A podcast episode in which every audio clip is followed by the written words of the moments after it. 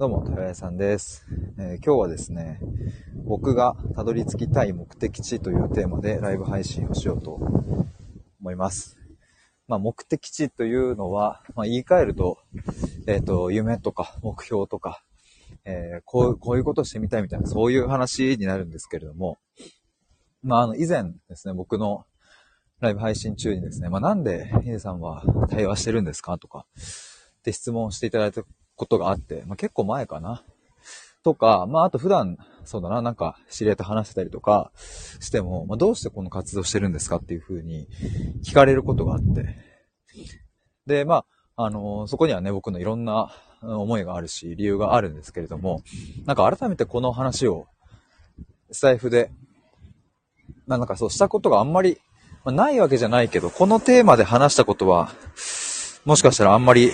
ないかもしんないなと思って。だから僕はこんなことを、こういうふうに、えー自分がやりたいって思ってて、まあこういうふうに実現したいな、みたいな、なんかそんな話をちょっと今日はライブ配信でしようと思いました。えーちなみにですね、あの、ちょっとお知らせなんですけども、ミシルさんとトークイベントをやることになりまして、1月の15日、大阪でやります。で、アーカイブ視聴ができる券も、あの、発売されるみたいなので、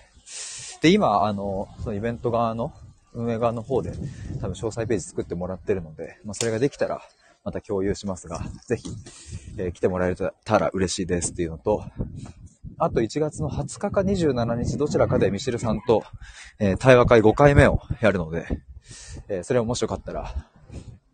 来てもらえると嬉しいです。まあ、ここも決まったらまたお知らせします。まあ、てなわけで、この目的地についての話なんですけれども、あの、まあ、今のですね僕の現状、現在をちょっとこう、お伝えすると、まあ、今僕は、えー対話屋さんという肩書きで、えー対話のプログラムを提供して、1対1でね、えっ、と、まあ、半年間にわたって、えーじっくりじっくり対話していくっていう。で、その人の、まあ、本当の自分とは一体何なのかっていうこと。まあ、もうちょっとこう、うん具体的にすると、えーまさに今ちょうど、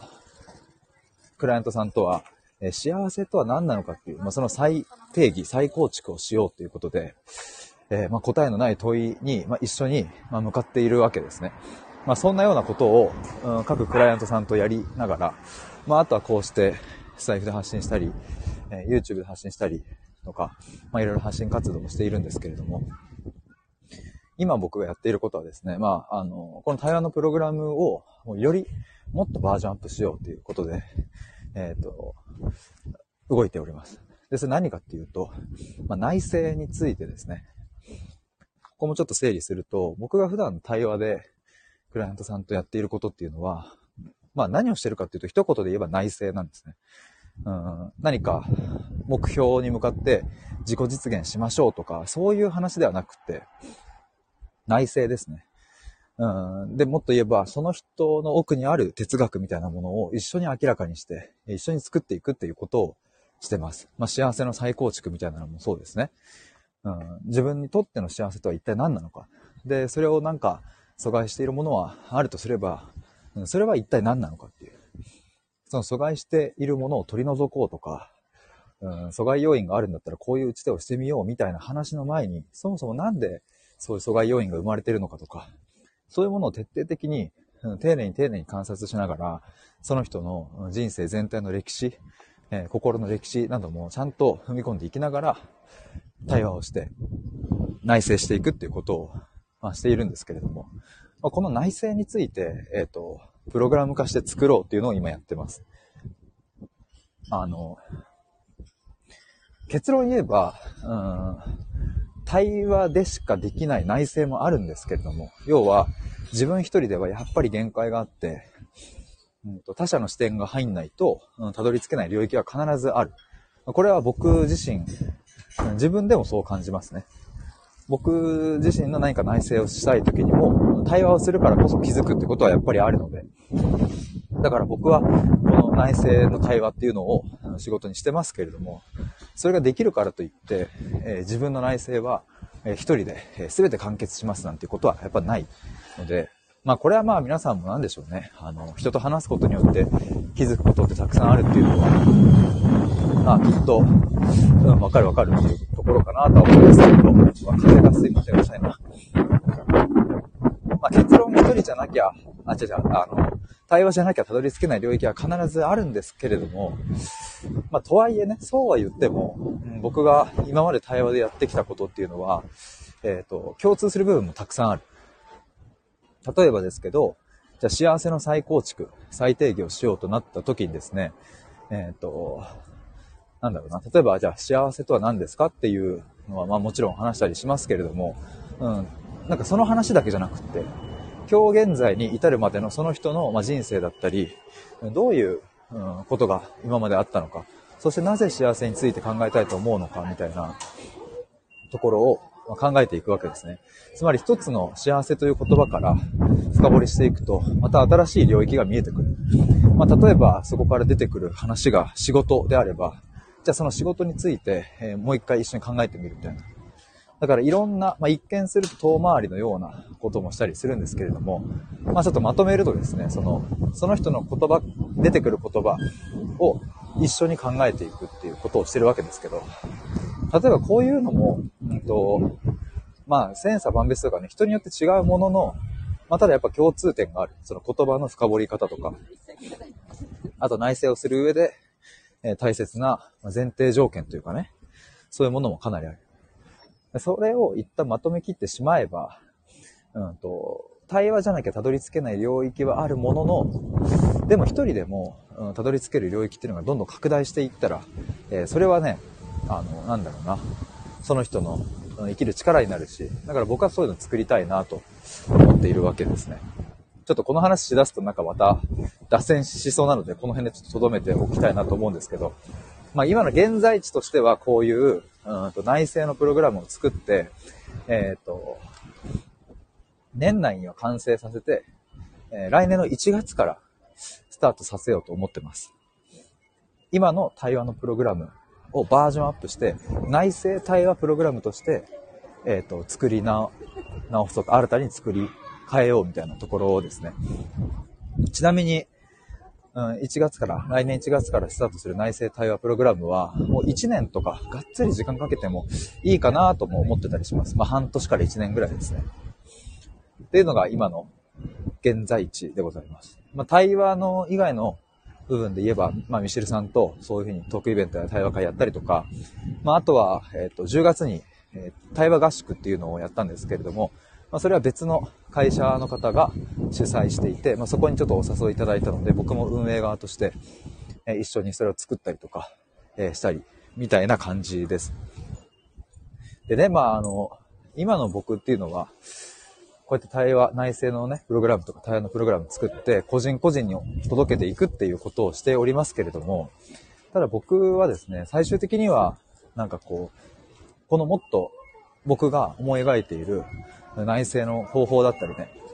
本当に大事だなって僕は思う部分をもっと多くの人に届けたいなと思ってます。で、その手段として、えっ、ー、と、僕は本を出したい、商業出版したいっていうのはちょっと前から言ってるんですけども、本を作りたいなと思いますし、あと僕はですね、えっ、ー、と、全国各地を公園で回りたい、講演会したいなみたいなことも思ってます。まあ、それが何年後になるかはわかりませんけれども、やっぱりね、僕はこう喋るって、話すっていうこと、まあ、そして聞くっていう、その対面でね、やるっていう、そういうものに、僕はなんだろうな、心躍るというかね、なんかちょっと若干ずれるかもしれないですけど、いや、マイク持つのめっちゃ好きなんですよね。これはもうずっと小学校ぐらいからそうなんですけど、マイクで人前で話すとかがもうとにかく好き。もうとにかく好きっていう。もうなんかそういう軸もあるんですけれども、そんな好きなことで自分の大切だなと思うことをもっと伝えたいな。まああの、26歳の時に母親が亡くなりましたけど、えっ、と、なんかね、まあ、比較的早くそういう経験をしたからこそ気づけたことってやっぱりあって、もしそれがなければ気づけなかったこともたくさんあるから、そういうこともなんか話せたらいいなと。例えば、えー、親がね、癌で、うん、なかなか大変だなという若い人たちもいると思いますし、ね、なんかそういう人たちの力になれたら嬉しいなとも思ったり、まあ、あとは何か自分の人生が何か立ち行かなくなって、どうしようもない。でもなんかそんな時にも、いや、それでも大丈夫だって思えるような、何か、まあ、内政だったり、対話だったり、そういうものも届けたいなとかって思った時に、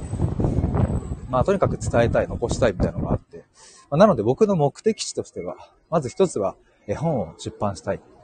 えー、もう一つが公園で、えー、全国回りたい。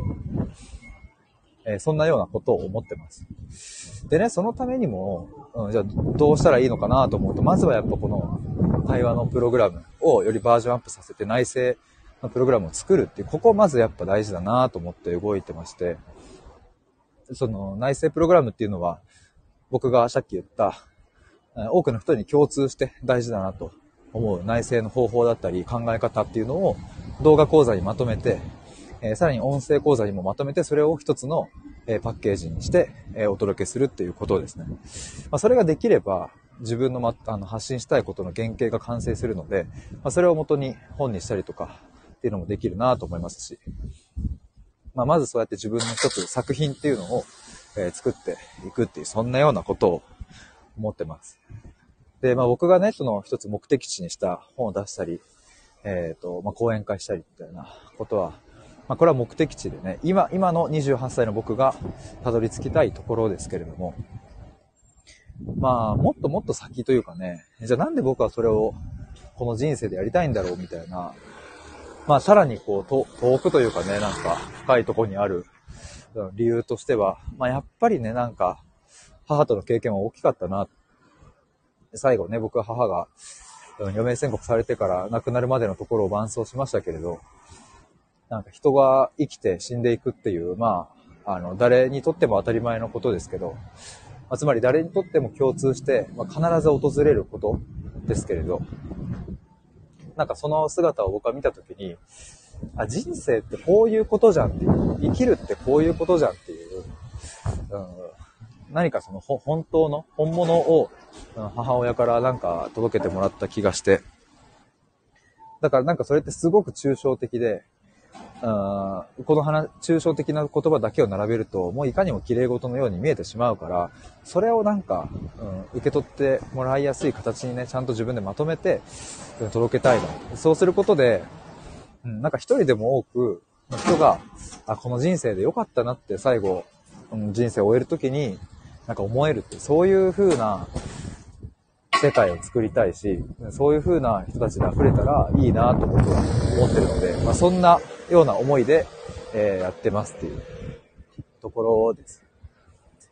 まあじゃあそれもなんでやってんのっていう風にどんどんどんどん深掘っていけばですね、なんか最終的には自分のそれが幸せのためとか、まあいろんなのが出てくるとは思いますけれども、まあ結局僕もいつか死ぬので、まあいつか死ぬのであれば、僕が生きてる間に何かそういう形にして残したい、届けたいなというふうに思っているという、そんな感じでございます。まあ、まだまだそのためには、うん、いろんな多分やんなきゃいけないこともあるし、うん、まだね、本を出すとかっていうのも足元にも及ばないとは思いますけれども、まあでも、そういう気持ちがあるので、えー、ぜひ応援していただけたら嬉しいなと思います。そんな感じで今日はこの後も、ちょっとカフェにこもって作業します。ではでは、以上です。聞いていただいた皆さんありがとうございました。バイバーイ。